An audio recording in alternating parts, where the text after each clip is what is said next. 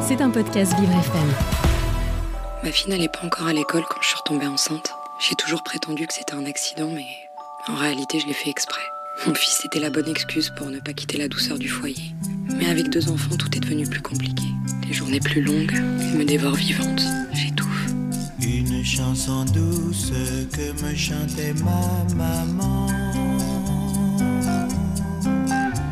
Une chanson douce, non pas que me chantait ma maman, mais l'autrice Leila Slimani avec son habilité à faire durer un suspense palpitant tout au long d'un roman.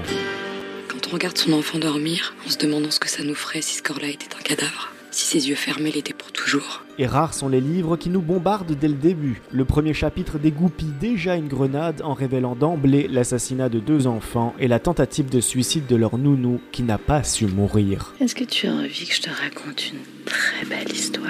Oui. Ne crois pas que c'est une histoire qu'il y a dans les livres. Au contraire.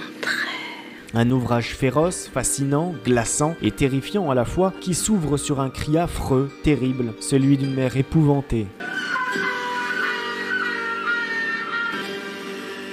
Que je reprenne le travail, ça te gênerait Moi, je pense, je me rends pas compte, j'aime tellement être avec eux. Si j'avais pu prendre un congé, je le ferais. donc. Mais j'aime aussi être avec eux. Je te dis juste que j'ai besoin de m'investir dans autre chose. Au fond, ça te rassure d'avoir ta petite femme et les gosses à la maison. Lorsque Myriam, mère de deux jeunes enfants, décide malgré les réticences de son mari de reprendre son activité au sein d'un cabinet d'avocats, le couple se met à la recherche d'une nounou. Et après un casting sévère, ils engagent finalement Louise, une femme qui conquiert très vite l'affection des enfants et occupe progressivement une place centrale dans le foyer. Eh, elle est super votre nounou. Elle se laisse pas faire avec la grande, hein. Puis elle part tout le temps aux petits. euh, on voit qu'elle s'en occupe bien. Et puis je peux vous dire que moi j'en vois des nounous, hein. On voit qu'elle aime vos enfants. Mais peu à peu, le piège de la dépendance mutuelle va se refermer jusqu'au drame. Ah, ah oui, bah moi j'accompagne vos enfants avec un grand plaisir. À travers la description précise du jeune couple et celle du personnage mystérieux de la nounou, c'est toute une conception de l'amour et de l'éducation qui se révèle, mais également celle des rapports de domination et d'argent, des préjugés de classe ou de culture aussi. C'est vrai qu'en ce moment, c'est un peu compliqué. J'ai repris le travail, c'est assez prenant. D'ailleurs, je suis confuse d'avoir envoyé la nounou à ma place. Vous savez quelle est la phrase que les parents disent le plus souvent à leurs enfants? Dépêche-toi. En totale contradiction avec le titre du roman qui laisse présager une paisible histoire, vous l'aurez deviné, Leila Slimani dévoile l'implacable chronologie des événements qui ont abouti à une boucherie. Laissez-moi m'en occuper. Et tout ira bien.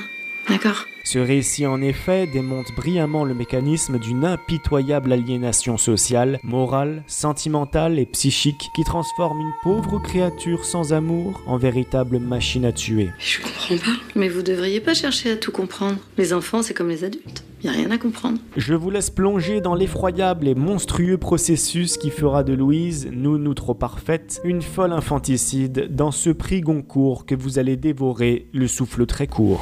À vous. À votre formidable famille. Merci. C'était un podcast Vivre FM. Si vous avez apprécié ce programme, n'hésitez pas à vous abonner.